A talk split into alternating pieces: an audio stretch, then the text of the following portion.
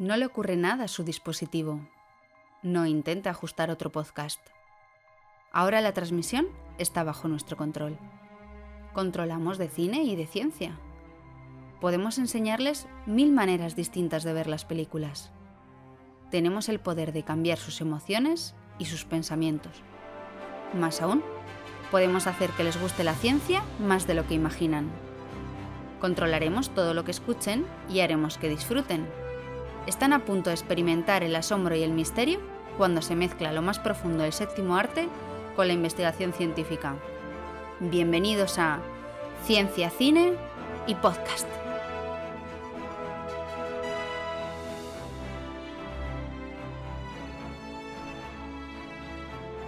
Bienvenidos al último episodio de esta primera temporada. Yo soy Sandra. Y yo soy Andrés. Y hoy cerramos nuestra serie de 13 capítulos después de una larga travesía, que parece mentira, pero Pues sí. hemos hecho de todo.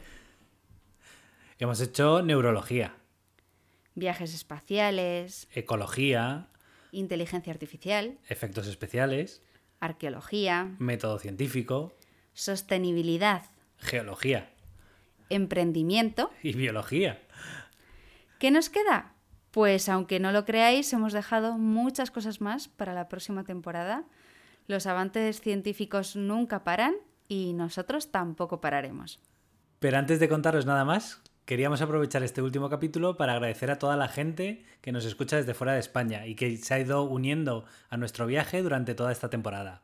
Gente de México, Argentina, Colombia, Chile, Perú, Costa Rica, Estados Unidos, Alemania, Reino Unido. Sabemos que nos escucháis porque lo vemos en, la web, así que muchísimas gracias. Y nada, eh, iremos dando noticias en, redes sociales y en la web eh, de nuestra vuelta, que todavía no tenemos claro cuándo, así que no os despeguéis de ellas.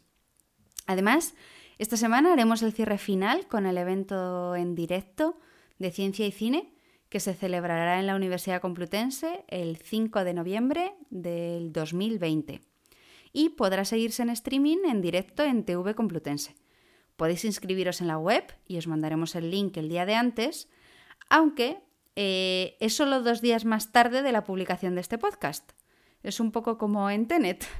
Así que os recomendamos pasaros por nuestra web porque probablemente ya estén disponibles todos los vídeos que subiremos una semana más tarde, que ya estarán en YouTube. Así que nada, a dar las gracias a nuestros patrocinadores, la FECIT, Inmunotech, que es una empresa de investigación en inmunología y puntera en producción de autovacunas, y al Autocine de Madrid, que además sigue abierto y es un método seguro de disfrutar de nuestros estrenos que tanto nos gustan. Pero antes de eso, tenemos un último plato de cine para vosotros. Pues sí, hoy traemos algo sin lo que no podíamos acabar porque es un vínculo muy especial entre la ciencia y el cine. Hoy hablaremos de documentales. Pero antes tenemos que resolver el reto del programa anterior que nos dejó Fernando. Y el brindis es, imaginaos que estoy levantando una copa y que digo, por las esposas y las amantes, porque nunca lleguen a conocerse. Hombre, la curiosidad es que eh, es un brindis que hacen en la, en los, en el, en el, ahí lo diré, en el camarote del capitán, en la sala de, de cena del capitán, una vez que invita a cenar a sus oficiales. Y es, y sale, sale en nuestra película. Y la película tenía truco, pero la ha adivinado por Twitter, arroba patata sonriente, y la película efectivamente era Master and Commander, la misma que la del propio episodio. Yo creo que la vio después y justo se dio cuenta cuando la dijeron justo. mientras la veía. Eh, os recomendamos que podéis contactar con nosotros por Twitter, arroba ciencia barra baja cine, proponernos nuevos temas para la próxima temporada, lo que queráis, y también en Podcastidae, que es la red de podcast a la que pertenecemos. Arrancamos.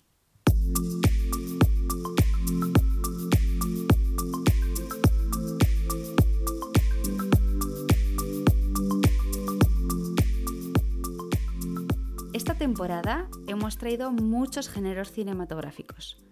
Historia, acción, aventura, animación, drama y por supuesto ciencia ficción. Pero aún así, nos faltaba un género muy importante que puede tener todas estas cosas a la vez, sin salir de la, de la propia naturaleza. el documental. Cosmos de Sagan, El hombre y la tierra de Félix Rodríguez de la Fuente, El planeta viviente de Attenborough o El mundo submarino de Jacques Cousteau han sido series que han maravillado a mucha gente y que nos acercan a la ciencia de una manera única. ¿Alguna vez os habéis preguntado cómo se roda un documental? ¿Habéis pensado lo mucho que nos hacen falta para recordarnos nuestros orígenes y conocer nuestro futuro? ¿O os habéis planteado que muchos científicos se forjaron en este género cinematográfico? Un 40% de los documentales que se hacen son científicos. Sí, y hoy vamos a hablar de todo esto, pero además con dos verdaderos monstruos del documental. Por un lado, tenemos a Bienvenido León, profesor titular de la Facultad de Comunicación de la Universidad de Navarra y director del Festival de Documentales Lab Me Crazy. Por otro lado, tenemos a Fernando González Sitges, zoólogo y documentalista que ha hecho más de 200 audiovisuales por todo el mundo, incluyendo la famosa expedición Kraken para buscar al calamar gigante. Esta historia comenzó a finales del otoño del año 2001. El aviso de la aparición de un nuevo calamar gigante en las costas asturianas fue el punto de partida definitivo para un proyecto tan ambicioso como apasionante. Intentar ser los primeros en conseguir imágenes de un calamar gigante vivo en su medio natural.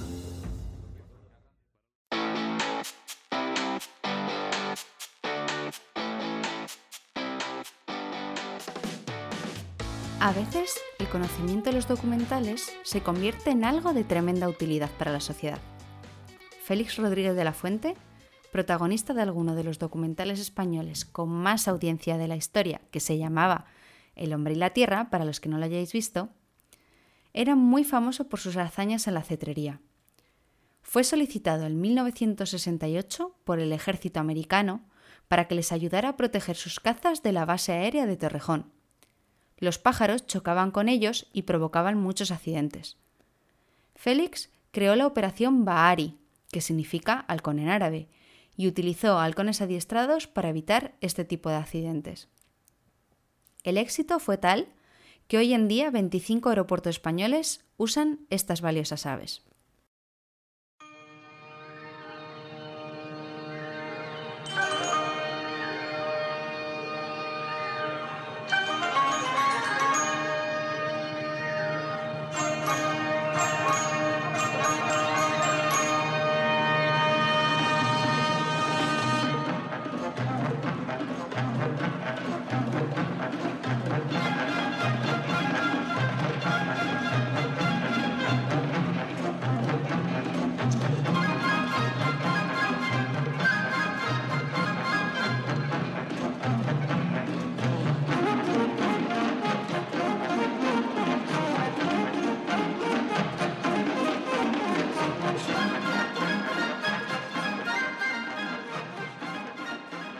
Bueno, bienvenidos, Fernando, bienvenido. Bienvenidos al programa. Muchas gracias, sí. Es un verdadero placer teneros eh, con nosotros. De hecho, es un lujo tener a dos expertos en documentales como vosotros. Normalmente solemos pillar a científicos locos, pero vosotros sois del top. Del top loco también, ya verás. Gracias a vosotros por invitarnos, hombre. Gracias por invitarnos. A vosotros por, por, venir. Y, nada, la verdad es que estamos de celebración porque acabamos la temporada. Así que sois, sois el cierre, pero queríamos, no queríamos acabar la temporada sin cerrar con un documental. Eh, sin tocar este género que nos parece tan importante para hablar de ciencia. Entonces, mucha gente es verdad que piensa que los documentales son para la tele, que no es, parte del séptimo arte, ¿no? Y que son para echarse la siesta, básicamente, lo que te pones de fondo, ¿no? Entonces, yo creo que antes de nada lo primero que hay que hacer es romper ese mito y por si hay alguien que nos esté escuchando que piense así, ¿qué le diríais a una persona de ese tipo o qué documental le obligaríais a ver para cambiar de opinión? Hombre, lo primero es que yo creo que eso de decir que la tele es un, es un medio de segundo nivel eso ya eh, ahora mismo yo creo que había que desecharlo completamente porque, primero, si comparamos la influencia que tiene un medio y la que tiene otro, no hay color. Es decir, eh, el tiempo medio que dedica un español a ver películas en salas de cine, no sé cuál es ahora, pero hace poco estaba en cuatro horas al año. cuatro horas al año. ¿Al año? Y el, al año, o cinco, aunque sean diez, no da igual. yo me hago las de 20 o 30 personas. Sí, yo también voy más, pero la media son cuatro o cinco horas al año. ¿Y cuánto es el tiempo que dedica cada español a ver la tele? Cuatro horas al día, al día. Madre mía, ahí se comen las mías. Entonces, claro, decir que la televisión es un medio, es un medio de comunicación de segundo nivel, en ese sentido, pues no, tiene, no, no vale hay que olvidarse de eso. Y por otra parte, en cuanto a la calidad, porque claro, siempre está la cosa de, no, yo trabajo para el cine y tú trabajas para la tele.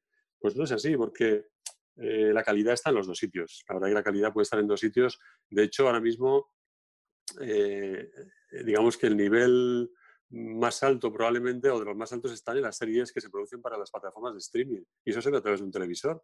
Entonces, quiero decir que no, yo me olvidaría de eso, de que la, de que la televisión es un medio eh, de segundo nivel, ¿eh? porque no es así. El documental efectivamente se produce en un altísimo porcentaje, casi la, totalidad, para televisión o para plataformas de, streaming ahora mismo, porque, claro, eh, se estrenan pocos, pocos documentales en las salas de cine. Pero eso no quita para que lo, consideremos como un género menor, en absoluto lo es, es un género con mayúsculas. además pensará lo mismo. Yo pienso exactamente lo mismo, pero además pienso, hay una segunda vuelta de vuestra pregunta, porque yo pienso que los documentales, que efectivamente es una especie de sinónimo de dormir la siesta, pero principalmente porque lo ponen a la hora de dormir la siesta en las televisiones, en la televisión nacional, que es la que tenía que apoyar más que ninguna otra los documentales. ¿Qué es lo que le pasa cuando siempre se comparan eh, eh, los documentales de España con Francia o sobre todo con Inglaterra? Pues que allí apuestan. La televisión pública, la que pagan todos los ciudadanos, apuesta, y aunque pierda audiencia al principio con documentales, apuesta por ellos y acaba generando una apreciación por parte del público que en España es, de momento es impensable. ¿Por qué? Porque todo el mundo habla de lo mismo. Si pongo un documental, pierdo audiencia. Eso está muy bien si eres una televisión o una plataforma privada, que necesitas la audiencia para rentabilizar, pero si eres una televisión nacional, que entre tus principales obligaciones estaría la educación, creo que eso, en España no se apuesta absolutamente nada, por mucho que todo el mundo se le llena la boca en la televisión nacional, televisión española, diciendo que apuestan mucho por el mundo documental, la realidad es que apuestan prácticamente nada, nada. O sea, yo, mi experiencia es casi, te diría que cero. Cero no, he puesto, o sea, han emitido un montón de mis documentales, pero luego ves que no hay una ayuda de verdad, no, no los tratan bien, no los ponen en prime time, no los publicitan, no les dan cancha cuando... También es verdad que la situación es distinta eh, eh, de la época de Félix, que solamente había una, una cadena, pero cuando se apostó por ello, Félix es un claro ejemplo y además era un súper comunicador y un perfecto, un maravilloso profesional. Hablamos para que no lo sepa que tenemos público muy joven que no lo conoce. Pues Félix Rodríguez de la Fuente, ese es el documental que deberían ver, aunque, esté, aunque están un poco pasados, evidentemente tienen 40 años los documentales. Queridos amigos, son lobos y tienen mucha hambre. Hubieran podido arrancarme una mano. Pero yo sé muy bien que no lo harían nunca. Los lobos son animales sociales. Los lobos son animales jerárquicos tienen rígidos protocolos para no herir a sus semejantes o a las personas que les cuidan. Pero no pretendemos hacer una apología del lobo. Sabemos que el lobo en España tiene muy mala prensa, igual que el tigre en la India o que el león en África. Mira, Fernando mencionaba, Fernando, hace un momento la, comparación que siempre suele hacerse entre la situación en España y la situación en, en el Reino Unido, en Inglaterra. Eh, y la televisión británica, la BBC, que apuesta sin duda por los documentales. Hay una anécdota que es muy reveladora de, este, de esta apuesta. Yo tuve la suerte de que David Attenborough aceptara que hiciera mi tesis doctoral sobre sus obras. Oh. no, me conocía de nada, simplemente yo le escribí con, hace ya, cuando hice la tesis, hace unos cuantos años ya. Qué fuerte. Hace como veintitantos años ya. Bueno, entonces yo escribí sin conocerle de nada. Me conseguí la dirección a través de un, de un amigo que conocía en Inglaterra y yo le escribí una carta. Y para mi sorpresa me contestó que sí, que encantado de ayudarme a hacer la tesis y que fuera a verle cuando quisiera. Entonces, claro, fui a verle rápidamente. y entonces tuve varias entrevistas con él. Y, el caso es que yo le preguntaba, eh, Sir David, yo con, con toda mi admiración y todo mi respeto, decía, Sir David, ¿cómo es posible que...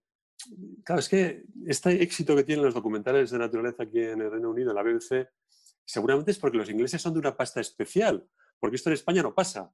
Y él me decía, no, no te creas, no, no, aquí en Inglaterra cuando empezábamos en la BBC a emitir documentales de naturaleza, la gente no los veía, no le gustaban a la gente. Y esto lo dice con conocimiento de causa porque él en ese momento, él fue, antes de ser el, el gran, bueno, él empezó desde, desde, él tiene ahora 94 años, comenzó haciendo documentales cuando tenía veintitantos, eh, en los años 50, ¿eh? los años 50. Bueno, después tuvo cargos de mucha responsabilidad en la BBC, incluyendo director de programas y director de, la BBC 2.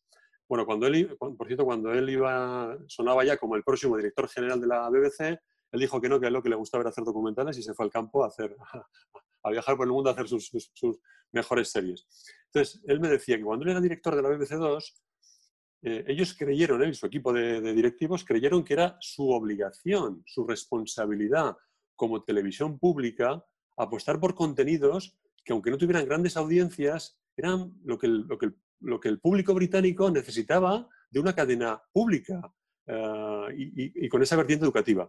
Y, y, me contaba, ¿y cuál fue su sorpresa? O a lo mejor no tanto la sorpresa, pero lo que ocurrió fue que con el paso de los años, el público empezó a encontrar el gusto de los documentales de naturaleza.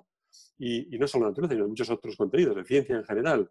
Uh, y, poco a poco se ha ido creciendo en la calidad, en los presupuestos, que es muy importante también crecer en los presupuestos, y a emitirse desde hace ya muchos años en el prime time. No se emite en la hora de la siesta, aparte que yo no tengo la costumbre de la siesta, pero no se emite esa hora. Se emite en el prime time, claro, ahí está la, la, la Esto, cosa. De hecho, es como un fenómeno físico, vamos, un fenómeno científico, ¿no? Que es el, consigues lo que mides. Eh, you get what you measure. Entonces, si al final hay retroalimentación, ¿no? Si tú lo estás midiendo, si lo estás poniendo, pues la gente no, eh, te, te, da ese feedback y consigues el efecto que buscabas, ¿no? Exacto. Y los documentales de ciencia son contenidos del prime time televisivo, no solo en Inglaterra, no solo en Reino Unido, sino en otras televisiones, por ejemplo, pero en algunos países donde han conseguido, a través de la televisión pública, crear ese nicho y crear esa demanda en la audiencia. De alguna forma, educar a la audiencia en, ese, en el gusto por esos contenidos. A ver, yo entiendo que hay un gusto más rápido y más fácil de conseguir poniendo telebasura. Eso lo entiendo. La telebasura trae. ¿Eh? Tú pones telebasura con mucho gente, morbo y la gente lo ve. Claro, porque la gente quiere eh, desconectar su cerebro, me dicen muchas veces. Pero, sí, sí, sí, lo entiendo, lo entiendo. pero claro, y, pero crear un hábito y un gusto por un contenido que requiere un poquito, un poquito solo más de esfuerzo, pues eso lleva tiempo. Y eso hay que hacerlo con un poquito de calma y debe hacerlo la televisión pública. Estoy totalmente de acuerdo, sí. De hecho, eh, parece que el formato documental está bastante definido en todo el mundo.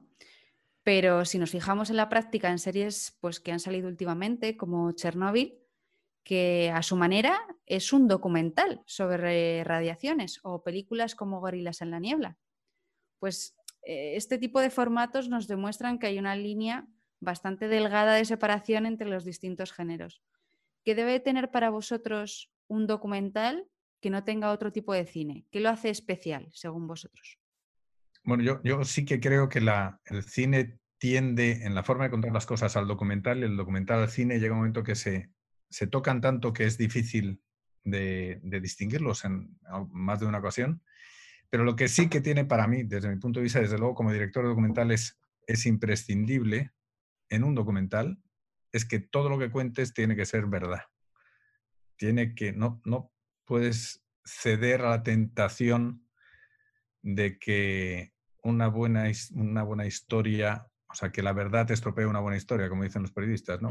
Sí. Siempre tienes que contar la realidad. A mí eso, y no solamente en, en, documentales de naturaleza, a mí me ha pasado cuando ruedo historia con mucha ficción, que en el fondo estás haciendo cine cuando estás, son como bloques de cine dentro de, un, de, un, de una narrativa documental, eh, muchas veces dices, oye, pues me encantaría, de repente pongo a, a este tío, le pongo hecho un mazas y un guapo ahí estupendo y seguro que capto más la audiencia. O hago que haga una proeza maravillosa. Eso, eso en ficción, pues, cualquier cosa vale, pero en documental tienes que ser rigurosamente cierto en todo lo que cuentes.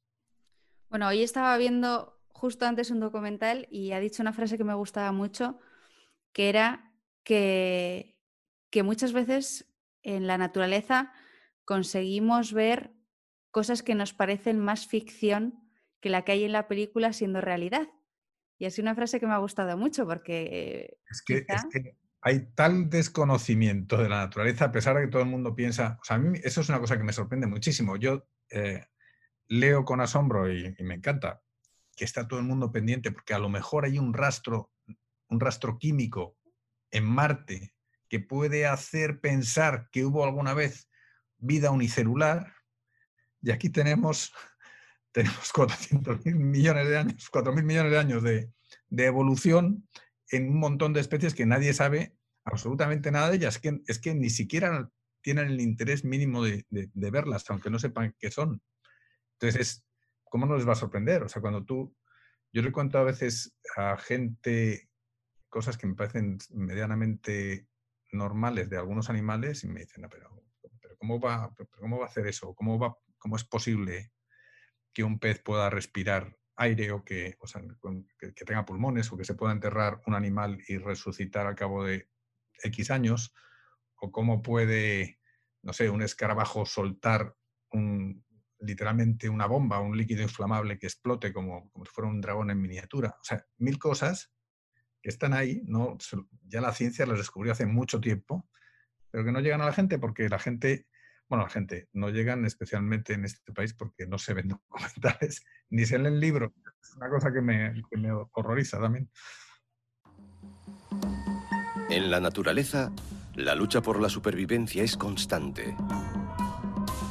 Pero algunos animales tienen habilidades poco comunes, regalos de la evolución que les permiten vencer al enemigo, seducir a una pareja y permanecer con vida.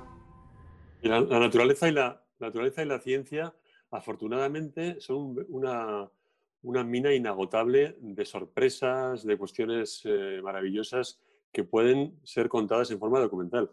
Y decía Sandra que cuál es la, eh, esa línea borrosa, difusa entre documental y ficción. Claro que, hay, claro que es difusa, porque los géneros están constantemente hibridándose, mezclándose, eh, aprendiendo de los otros. Eh, pero lo que sí, yo, en el fondo, como decía Fernando, eh, hay algo que caracteriza al documental y es precisamente, es lo que dijo de una manera muy sencilla pero muy clara uno de los padres del género documental, que es el, otra vez británico, John Grierson. Él dijo, escribió que un documental es, bueno, escribió muchas más cosas, ¿eh? pero esto es como una especie de, de, resumen rapidito y divulgativo de lo que este hombre escribió, ¿no? Dijo o escribió que documental es el tratamiento creativo de la realidad. Ahí está. Y eso, tú puedes ser todo lo creativo que quieras y puedes darle todo el, todo el toque artístico, creativo, pero tiene que ser realidad, claro, tiene que ser verdad. Tienes que estar contando algo que sea el punto de vista honesto del cineasta sobre lo que está ocurriendo ahí. Eso es lo que el público espera. Al, hilo de lo, que, de, de lo que decía Fernando, yo quería contar una anécdota que nos pasó a Sandra y a mí, pues hace unos meses, en verano, eh, con una tomatera. Y es que teníamos la planta de la tomatera y, entonces la tenía que llevar y había que cambiarla de tiesto. Y encontramos que en la, en la, tierra ¿no? había como, unas, como unos canutos, como unas tizas, ¿no? Parecían como tiza. Pero eran perfectas. Pero estaban perfectamente hechas, era, era algo increíble. Y decíamos, ¿qué es esto que hay aquí en la planta? Y Sandra, que es la que era la bióloga, claro, dijo, esto, esto lo ha hecho un animal. y, y empezó a abrirlo, empezó a abrirlo y efectivamente descubrimos que era una polilla, ¿no? Me parece. La polilla del tomate, exacto, sí. Pero es que era precioso de ver. Para todos los demás era una cosa asombrosa, ¿no? Era como, Dios mío, pero esto existe. Y era una planta de tomate. ¿Qué, otras cosas no habrá ahí fuera, no? Pero es que la gente no se. Porque, porque eso te tienes que fijar especialmente y ver, tener el mínimo interés de qué es esto, aunque no pienses que es un animal. Pero es que la gente no ve nada. A mí me, hicieron entrevistas eh, durante el confinamiento porque estaba la gente muy asombrada de que la naturaleza ha vuelto a las ciudades, está retomando el hábito, que, el, hábitat que perdió hace tiempo. Y muchos de los casos, hombre, hay casos como los jabalíes, que bueno, si no les estorba a nadie, pues se meten aquí en mi pueblo, le revientan el jardín a la Guardia Civil todas las noches. es una cosa que, que, que, es frecuente. Pero, pero muchas de las especies de las que hablaban, muy clásico, nos ha llegado a todos en el móvil, los pavos reales por la ciudad, en Madrid. Sí. Los pavos reales que llevan años y años y años en Fuente del Berro, que un día en vez de en Fuente del Berro, pues se pasan a la calle al lado. Que probablemente estaban ahí, como estaban tantas eh, aves que se ven, o como la ardilla, o como un zorro por noche, pero es que la gente por primera vez para ese ritmo enloquecido que llevamos y se fija.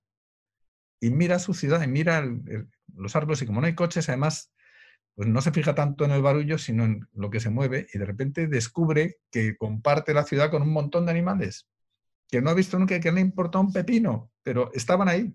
Simplemente nos han parado y han dejado que además de, mirar, veamos. Entonces, eso, esa, esa, visión, ese pararte y mirar, los documentales es una de las cosas que consiguen. Paras delante de la tele y ves un mundo que tienes probablemente del otro lado de la ventana, pero te lo están enseñando en píldoras concentradas.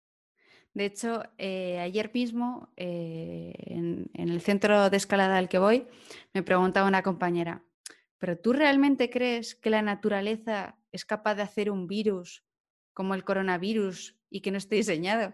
Y, mi reacción fue reírme, porque eh, la naturaleza hace eso y muchísimo más. O sea, es que no, somos conscientes del poder que tiene, de las cosas que, existen en la Tierra, de cómo funcionan sus mecanismos. Y es porque la mayoría de las veces ni siquiera nos, encargamos nosotros mismos de, apreciarlo, de intentar entender cómo funciona. En la naturaleza, cada día es una aventura. Cada minuto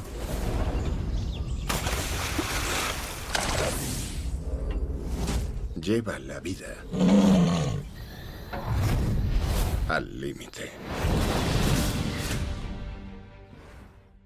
Casi tan lejos como Aristóteles ya decía que cualquier cosa, o sea, que la naturaleza es capaz de hacer cualquier cosa que puedas imaginar, incluso superarla, porque es, infinita, es que, es que en el fondo cualquier cosa de verdad que parece mentira, pero cualquier cosa es, es posible. Cada vez que lees una, una revista de divulgación científica, por mucho que hayas leído, no solamente te sorprende, sino que dices, anda, era esto. O sea, esto que para mí era una cosa como inexplicable, era esto. Y es... Ah, ahora que hablas de las revistas científicas, eh, documentar es algo que nosotros los científicos hacemos constantemente. Tenemos los cuadernos de laboratorio, los datos, las muestras, eh, pero algunos documentales de cine son como verdaderas aventuras científicas, a veces incluso económicamente y temporalmente. Eh, a veces mayores que las nuestras propias, porque bueno, un proyecto de, investigación lleva mucho dinero y mucho tiempo, ¿no? Pero los, documentales también. Eh, para alguien que está acostumbrado a rodar documentales como tú, Fernando, cuéntanos un poco cómo se hace eso, cuánto tiempo lleva, cómo te preparas, cuánto equipo necesitas. Bueno, a ver, es que Fernando, tenemos que decir que es biólogo, ya lo hemos dicho antes, pero bueno, que, imagino que eso también ayuda, ¿no? De partida, de punto de partida ayuda un montón, entre otras cosas a que te tomen en serio, porque porque luego tienes que recurrir, como siempre, a la documentación, como bien decíais, porque o sea, la gente, yo en mi caso que hice, porque soy prehistórico, la, la especialidad en zoología, piensa que por ser zoólogo sabes todo de todos los animales. O sea, nadie tiene, ni en 100 vidas sabríamos todos todo de, los animales. Pero bueno, me encanta que digas que, que tienes un gran presupuesto, porque eso... Idealmente. Tú fíjate, yo siempre lo cuento cuando hago algún, alguna charla o algún curso de documentales, eh, porque los ingleses lo hacen muy bien, pero es que además les apoyan. O sea, la, la serie eh, creo que fue Vida en la Tierra, tuvo, o el planeta, no, sí, Vida en la Tierra, eh, tuvo un presupuesto de 200 millones de libras. Eran seis u ocho capítulos. Nosotros los documentales aquí, salvo maravillosas excepciones, pues andas en torno entre los 150 y 300 mil euros. Eso quiere decir que los... Eso sí, como tienes tan poco tampoco presupuesto para rodar naturaleza, que es una cosa más cara porque exige más tiempo, el tiempo es dinero en el fondo, eh, lo que sí que haces es documentarte más y fiarte mucho de la gente que ya lleva, o sea, de los científicos en el fondo, que están estudiando las especies que a ti te interesan o los ecosistemas que te interesan, sobre todo aquellos que lo están estudiando sobre el terreno, porque por mucha teoría que eh, puedas leer y muy bien eh, eh, o sea, muy fiable, con científicos muy buenos, luego llegas al terreno, los animales se empeñan en demostrar que eso es solo a veces hacen eso, ¿no? Entonces, lo bueno es tener esa, esa documentación previa que va desde lo, puramente escrito hasta las conversaciones con la gente, con los científicos que pisan día a día el sitio que vas a grabar, que son los que te dicen las claves para poder hacerlo en la menor, en menor número de días, en menor cantidad de tiempo. O sea, que habláis bastante con los científicos de campo, ¿no? Absolutamente, o sea, es imprescindible. Para mí es, antes de rodar, es, antes de cerrar el guion de rodaje, que no es luego el guion final porque no somos ingleses, pero, pero es imprescindible. O sea, no, es inconcebible ir a pelo a un sitio porque hayas leído que allá hay tal cosa o que sucede tal otra. Vamos, es una es, es, eh, suicidarte. De hecho, hay una frase de, bueno, Alfred, eh, Alfred Hitchcock, él decía que es mejor no rodar ni con animales ni con niños. Y, tú precisamente tenéis en los documentales que tratar con científicos de campo, que somos como niños, que podemos ser muy pesados hablando de lo nuestro. Entonces, eh, ¿con qué te quedas? ¿Con los animales o con los científicos? Siempre me quedaré, perdón, con los animales. pero, a mí me pasa una cosa, que es que ahí metemos en saco, en, el mismo saco a, muchísima gente. O sea, los científicos yo me he encontrado como los documentalistas o como los dentistas o como los... O sea, hay todo tipo de perfiles. Es más, hay veces que te encuentras con un científico que le ves que está menos preparado que otros, pero tiene mucha más chispa, mucha más... Entiende perfectamente lo que necesita, sabe, tiene más empatía. Entonces, pero eso depende de las personas, no de lo que haya hecho la persona, no de la carrera que tenga esa persona o de su trabajo. Entonces, hay, nosotros hemos salvado literalmente muchos rodajes gracias a los científicos. Para esto que te he dicho de los animales simplemente porque, pues, porque me encantan.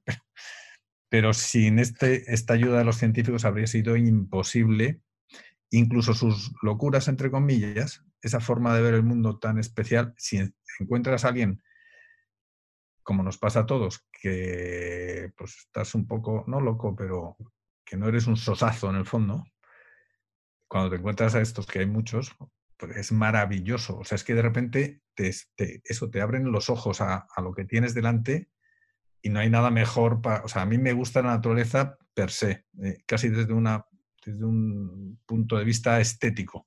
Pero si encima la entiendes, si te están explicando cosas que ya la, acabas amando de verdad profundamente. Entonces los científicos lo que te abren es esa puerta, más allá de la, de la sensación plástica o estética o, sensorial, y te llevan a un tema emocional.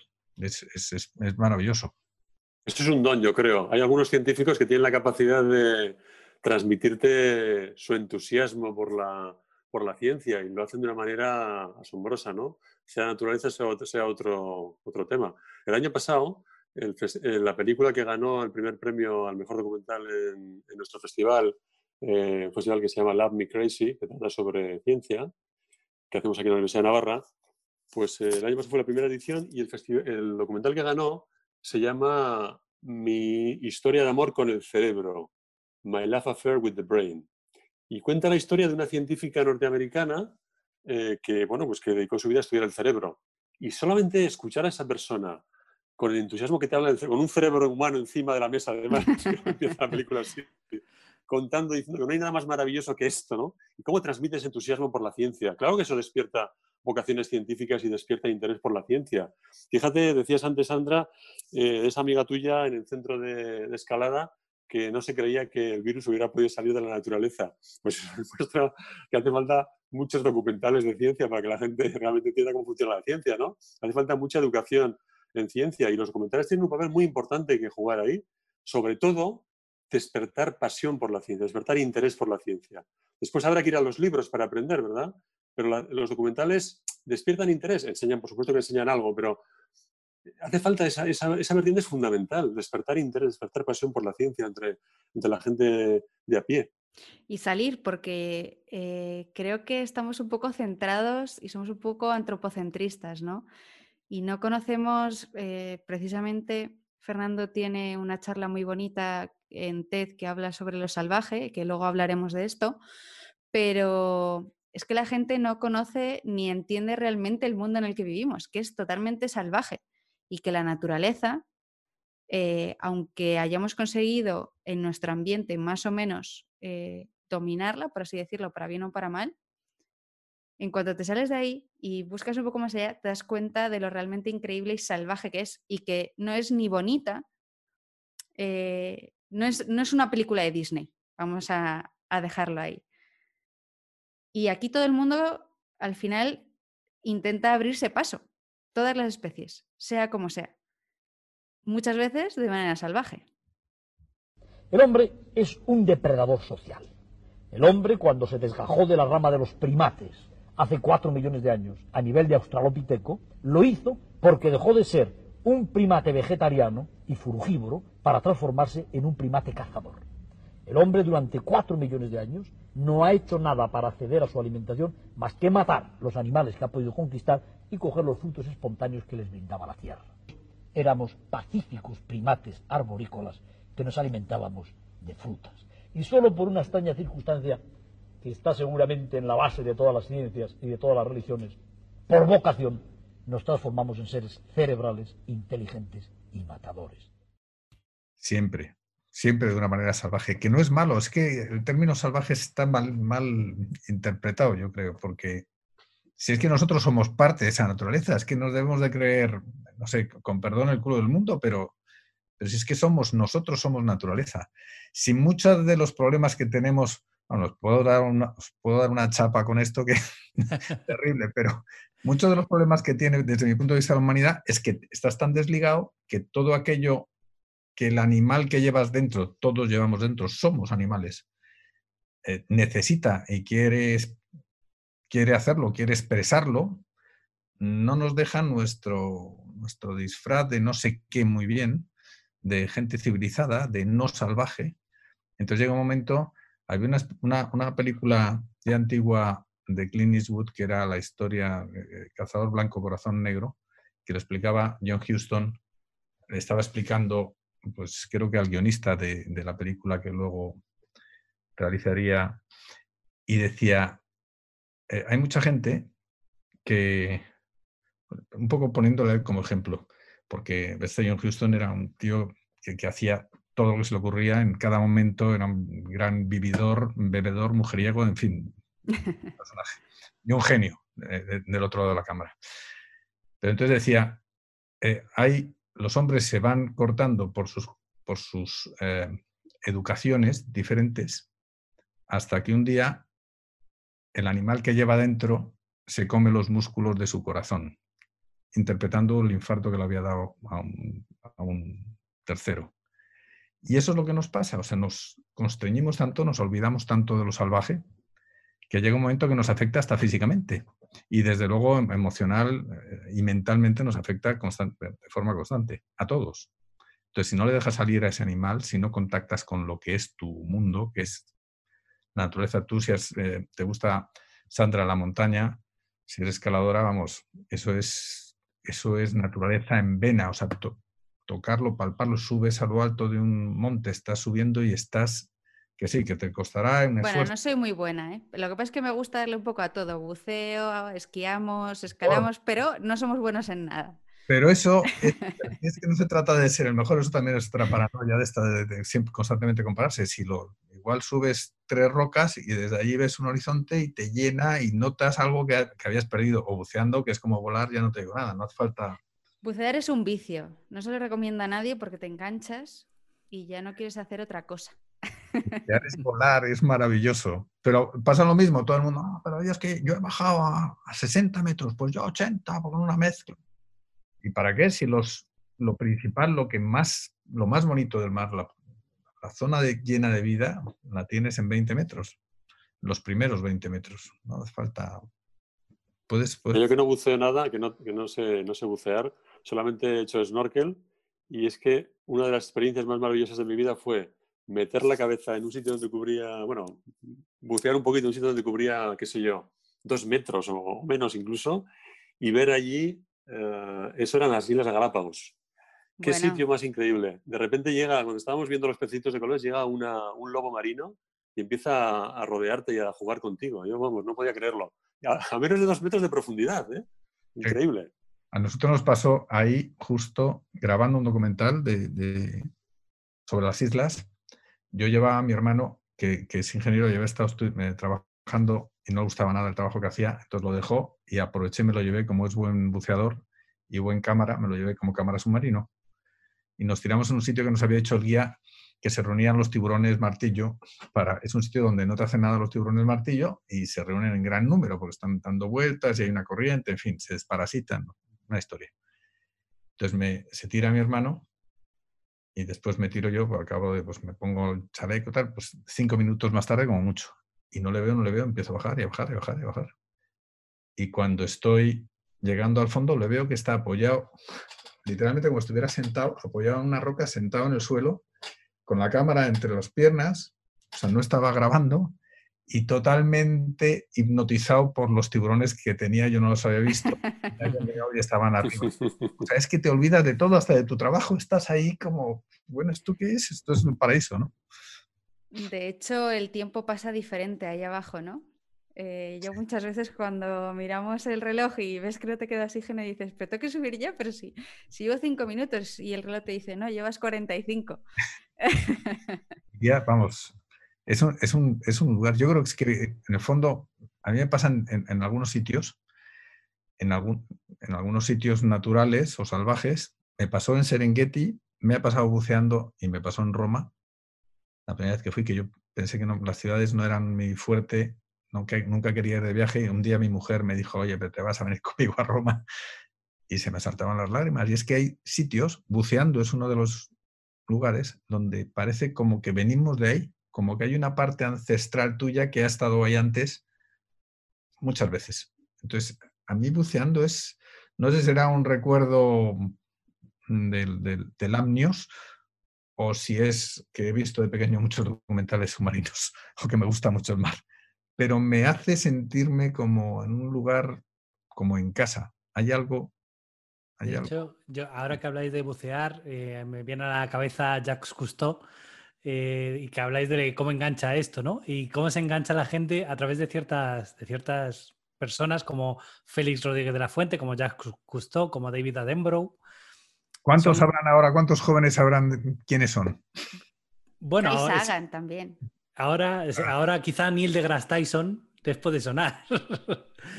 bueno, no sé, yo creo que tuvo más enganche la primera de Cosmos que la segunda, siendo maravillosa la segunda, pero claro, es que lo que hablábamos antes, cuando tienes solamente un canal, es más fácil enganchar al público. Ahora es que no es que haya canales que con los teléfonos móviles y con internet hay 100 millones de canales de todo tipo.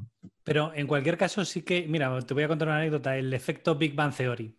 Eh, que nosotros hemos notado en la facultad. la nota media para entrar en físicas ha subido.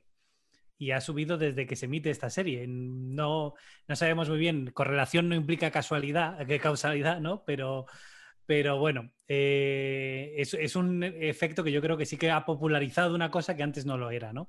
Y estos grandes divulgadores pues también lo han hecho. Y yo, nosotros creemos que realmente despiertan muchas vocaciones científicas. ¿Vosotros os habéis encontrado con gente que, que os lo confirme? que os diga, pues yo soy científico porque vi a Félix Rodríguez de la Fuente, por ejemplo? Yo conozco mucha gente que me lo ha dicho. Me voy encontrando desde hace muchos años con muchos biólogos, sobre todo gente de mi edad o incluso más jóvenes, que sí, sí, te lo cuentan claramente, que se han hecho biólogos porque vieron los documentales de Félix.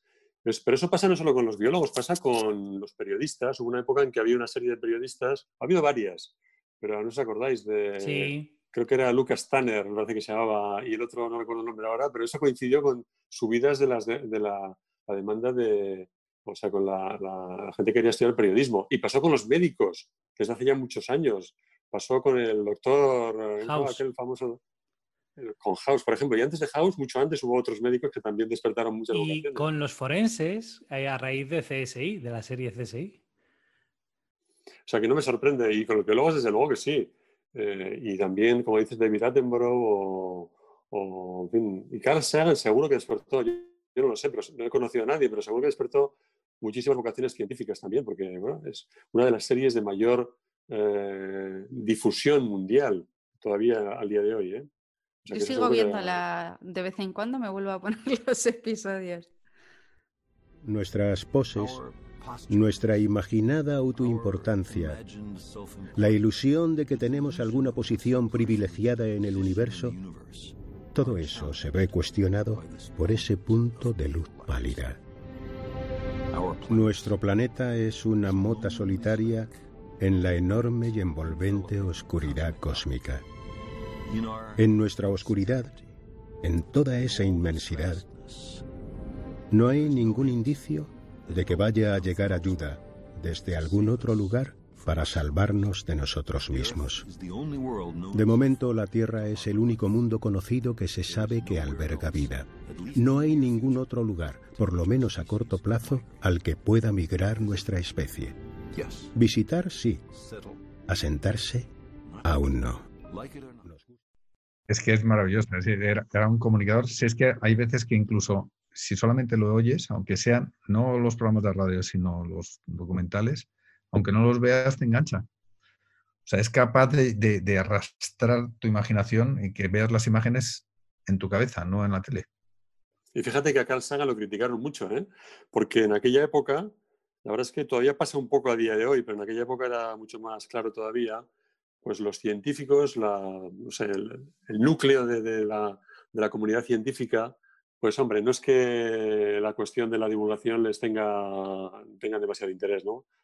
Eso está cambiando afortunadamente, pero en aquella época, eh, pues incluso recibió muchas críticas porque de alguna forma le achacaban que tenía un afán de protagonismo desmedido y también incluso llegaron a atacarle como científico, diciendo, bueno, este se dedica a divulgar porque no es un buen científico cosa que no era cierto porque él hizo trabajos científicos muy sólidos también.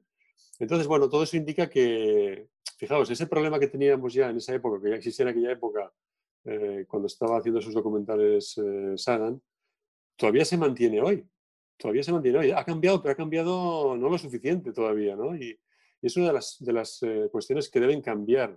No sé cómo, pero bueno, seguro que esto lo habéis hablado más de una vez en el, en el podcast, ¿no? Porque es uno de los problemas más serios que tenemos, no solo en España, eso pasa en todas partes. los científicos no tienen demasiado interés por divulgar, precisamente pues, porque no, nadie le reconoce ese trabajo, pues porque no se contempla eso como mérito a la hora de hacer eh, currículum académico. Están cambiando las cosas, yo creo. Yo, creo que está cambiando, pero muy lentamente, muy lentamente. Pero yo creo que también en parte es un poco por miedo, por miedo a, como tú no ves el resultado final, eh, tienes, vas un poco de puntillas porque lo que eh, yo, por ejemplo, colaboro con un, aquí en España imposible, pero con México, con un programa que se llama Ciencia en todos lados, y entonces de vez en cuando me, me, me llaman para algún proyecto en concreto que piensan que pueda encajar como director.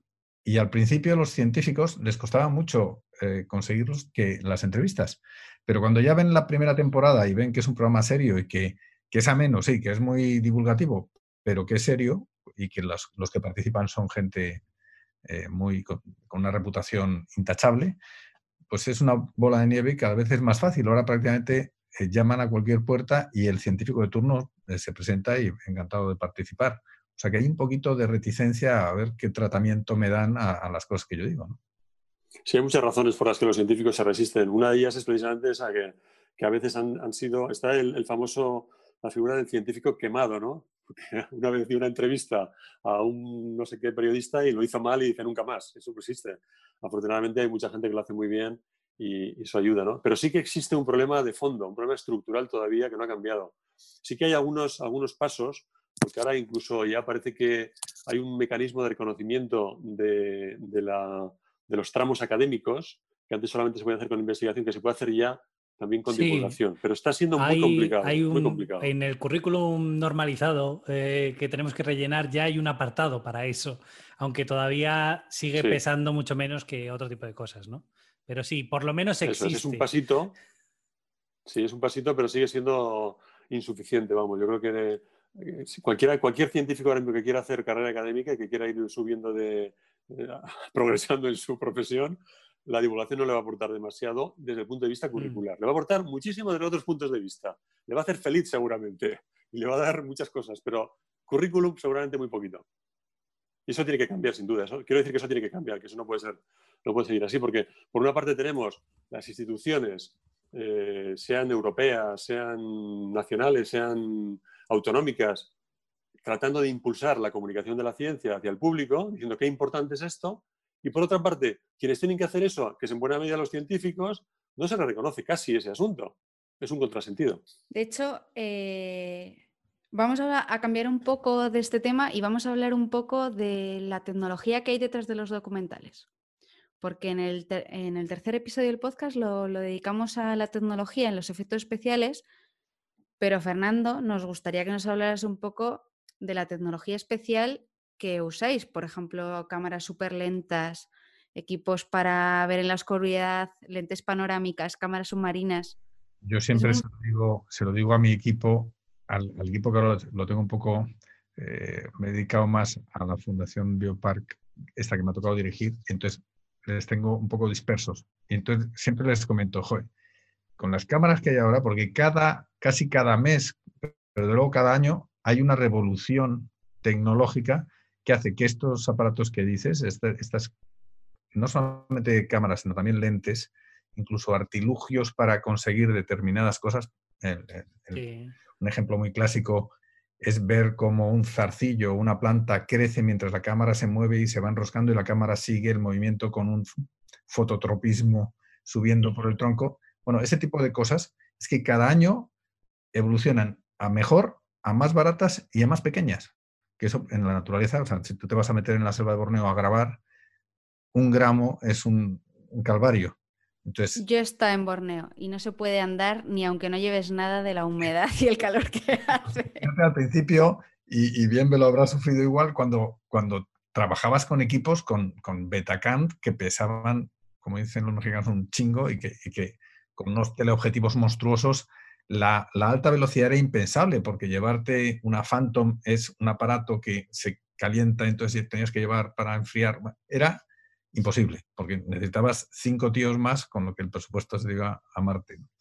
Sin embargo, ahora la tecnología consigue, a mí me maravillaba, y yo se lo recomendaría a la gente que no ve documentales, creo que le recomendaría que empezara viendo los making of y el, el, cómo se hizo el documental. Y yo recuerdo los de Attenborough, de la vida de las plantas, que, que tú, en principio sin medios, la vida de las plantas es un auténtico puro de entrada. Entonces, ahora, luego, la tecnología 3D y demás de desarrollo de CGI, de, de imágenes generadas por ordenador, eso ya lo multiplica por 100.000. Pero yo recuerdo que le veía cómo la BBC elaboraba objetivos especiales para determinadas cosas. Por ejemplo, había un objetivo sí. que a mí luego me volví loco para encontrarlo hasta que lo conseguí, que era el snorkel, que era un, imagínate un objetivo que se va afinando en, en, en diámetro cada vez más hasta el final y que al final se le pueden aplicar distintos codos para que con un movimiento de paneo de la cámara pueda parecer que en el micromundo del, del macro, pues la cámara se mueve en un traveling. Entonces, o sea, eran unas cosas tan específicas y tan maravillosas que a mí me, ya te digo, me volví loco para conseguir este. Ahora todo eso casi, casi te lo venden en una tienda buena de, de equipos de, de, cine y fotografía, porque es que la tecnología está permitiendo y eso te permite conseguir cosas que antes no se podían grabar. Era impensable grabarlos. Vamos, la, eh, sin que me guste mucho el resultado, por, por, por, temas ajenos a lo que es la producción, los, no sé si han sido los chinos o los japoneses, bien ves, seguro que tú lo sabes, han ideado un sistema que puedes ver, o sea, te transforma, tú grabas por la noche, pero lo estás viendo con casi con luz día, o sea, con colores.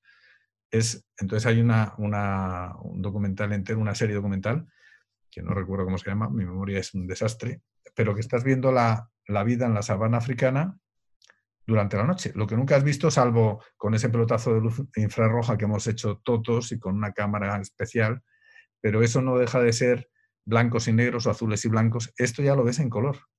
Vamos, de hecho, a mí me pareció en la serie que se veía también que para eso pues grabas de día, ¿no? ¿Crees, ¿Crees, Fernando, entonces que ya no hay tanta diferencia entre rodar en la naturaleza, rodar en ficción, en un set de plató? Oh, sí, sí hay mucha porque tú a ningún animal le puedes dar un guion.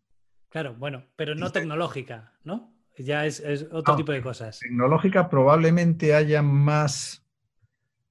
Eh, bueno, depende de qué película. Te quiero decir, si vas a los, a los Vengadores, pues entonces sí. hablamos de otra liga, ¿no? Pero en un, set normal de rodaje de los que tenemos aquí en España, probablemente haya más tecnología en la naturaleza que en el plató. Literalmente, o sea, no, no es que a mí me gusten más los documentales, es que, es, es que últimamente, como se ha hecho más asequible y sobre todo se ha hecho más llevadero en cuanto a peso y volumen, se están haciendo auténticas maravillas. Incluso la gente está, los propios cámaras que ya son, son como MacGyver, saben un poco de todo, eh, te hacen híbridos con resultados espectaculares. Todo el mundo está buscando la singularidad en su, en su rodaje, conseguir un efecto o conseguir un reto que, que, no esté todavía en el mercado.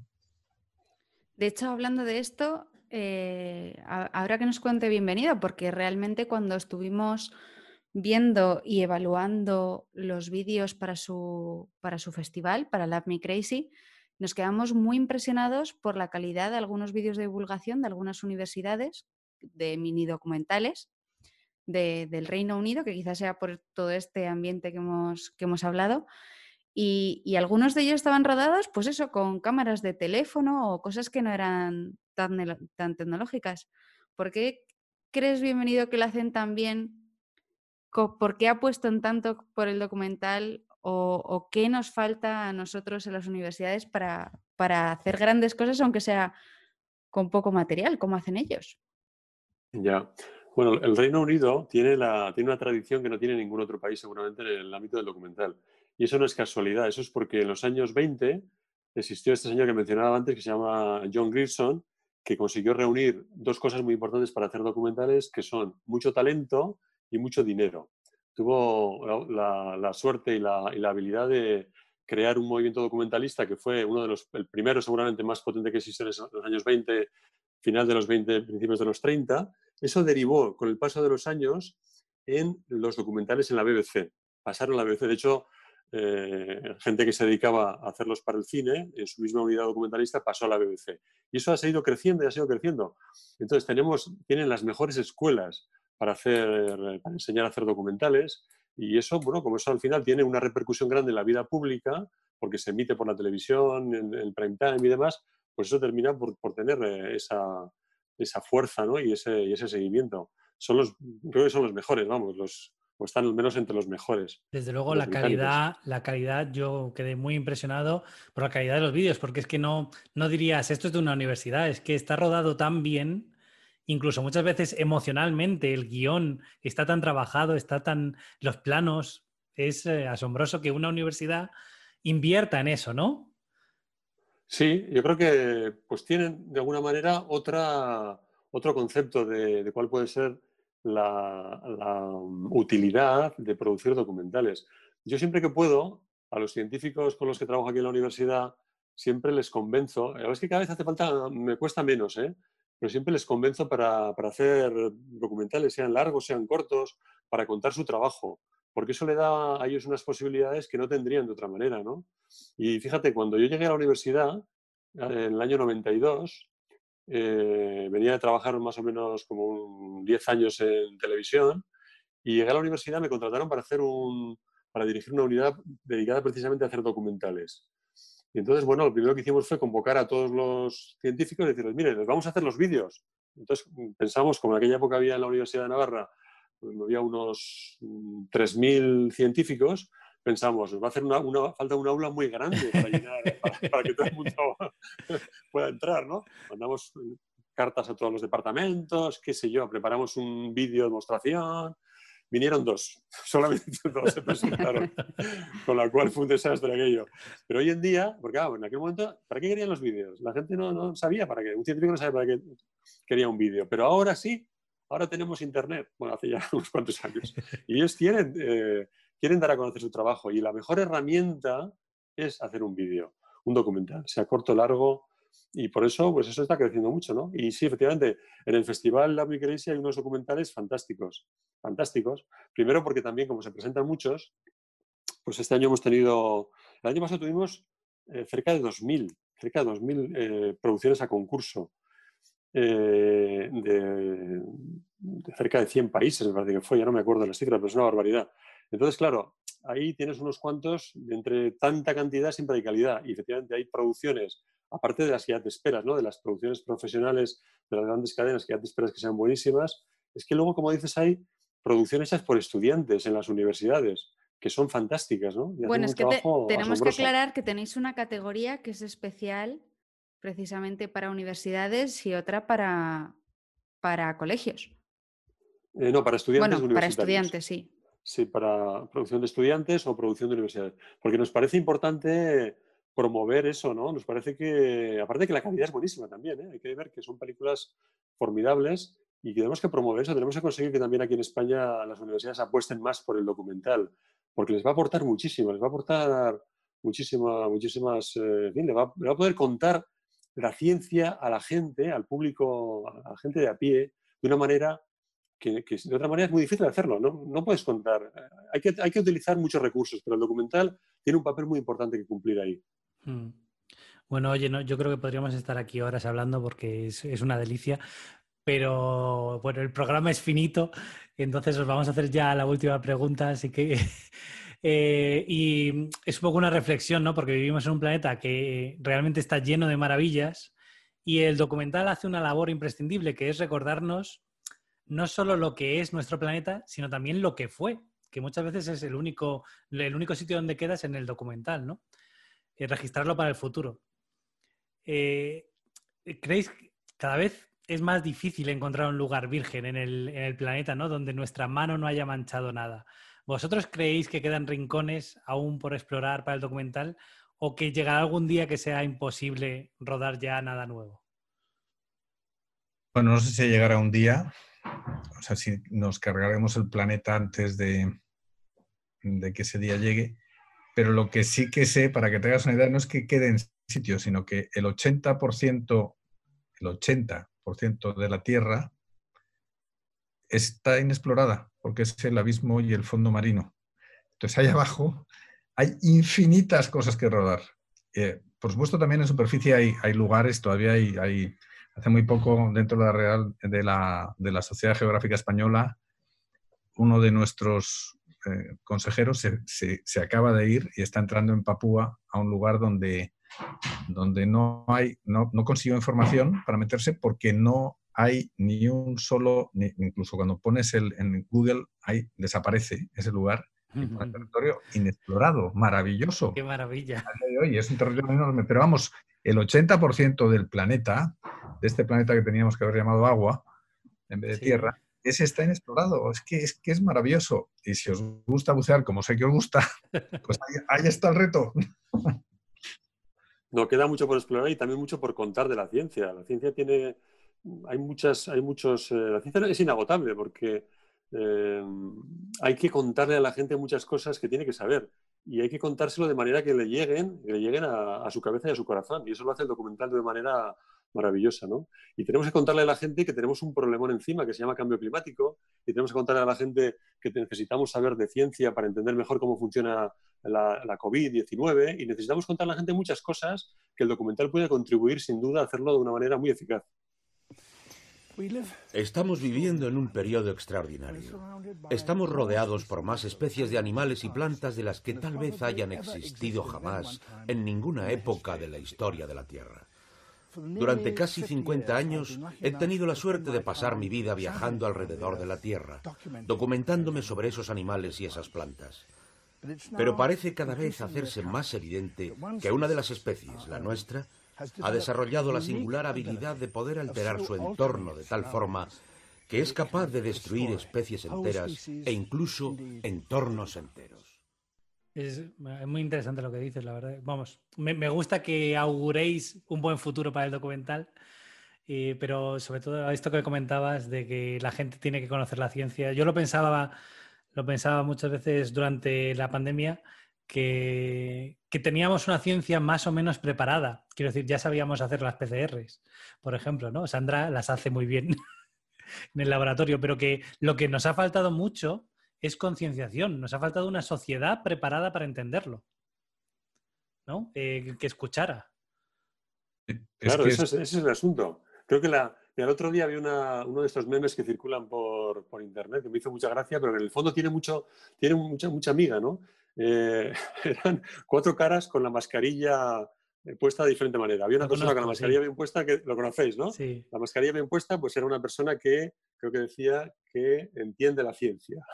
La, la persona que, que llevaba la mascarilla por debajo de la nariz era una persona que no entiende la ciencia. Sí. Y la que llevaba la mascarilla por debajo de la, de la garganta era una persona que cree en los milagros. Entonces, claro, es que, es que eso es, eso es. Hay que, hay que, hay que seguir eh, contándole a la gente cómo funciona la ciencia y, y hay muchas cosas que contar y nunca, nunca lo terminaremos de contar. Muy bien, oye, pues muchísimas gracias por, eh, por este debate tan interesante. Sí, muchísimas Eh, gracias y, y nada, encantados, repetiremos sin duda de los documentales. Eh, pero bueno, no os vayáis todavía porque tenemos que haceros alguna preguntilla más para nuestros juegos. Muy bien. Muchas gracias. Gracias a vosotros.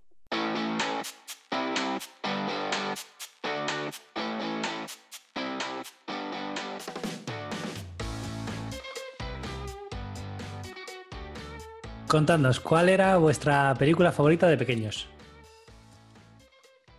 Eh, Pues, da igual yo quién empiece. La mía, Yo veía, yo veía en, el, en el cine de barrio de, de al lado de mi casa, eh, y, y todos, los, todos los domingos iba al cine, costaba el cine cinco pesetas y con el, el- y la peseta extra que me daban mis padres me compraba tres caramelitos. Fíjate que se ha pasado el tiempo de aquello. bueno, pues la de las películas que recuerdo, eh, Los Siete Magníficos. Ajá. La recuerdo perfectamente y me encantó aquella película. a mí, a mí la primera que vi en el cine yo creo que fue, y, me- y- y me encantó y me sigue encantando, el libro de la selva de Walt Disney. Sí. Y me pareció además como, o sea, como una, una, una sensación de estas de yo ahí quiero ir, quiero conocer a esos animalillos y esa selva. La selva me fascinó, o sea, la selva dibujada me fascinó. Creo que la imaginaba todavía mejor de lo que, de lo que es. O sea, ahora cuando veo la película me parece un poquito, ya has visto muchas más cosas, ¿no? Entre otras cosas, la selva que sale en la película. Pero me encantó. o sea que realmente te influyó, ¿eh? Podemos Sí. decir, Sí, sí, me te influyó. marcó. descaradamente. O sea, es- sabes que cuando eres pequeñito te entran, o sea, de repente empiezas a enfocar, hay cosas que no te interesan, que todo el mundo le maravillan y de repente hay una que a la gente le parece más normal y tú dices, pero yo eso, eso, eso sí es de verdad, yo, yo ahí quiero ir, como sea. ¿no? ¿Y qué película podéis ver sin cansaros? Bueno, película, serie, lo que sea.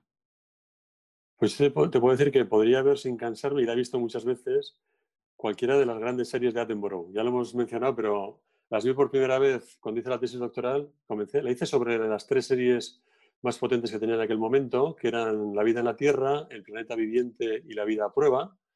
Eh, pero bueno, cualquiera de las grandes series de Attenborough, es que no, me- no es que las vea, no es que las visto todo el día, ni mucho menos, pero cuando la veo de nuevo, cualquier capítulo, me, me sigue encantando, me sigue pareciendo fascinante.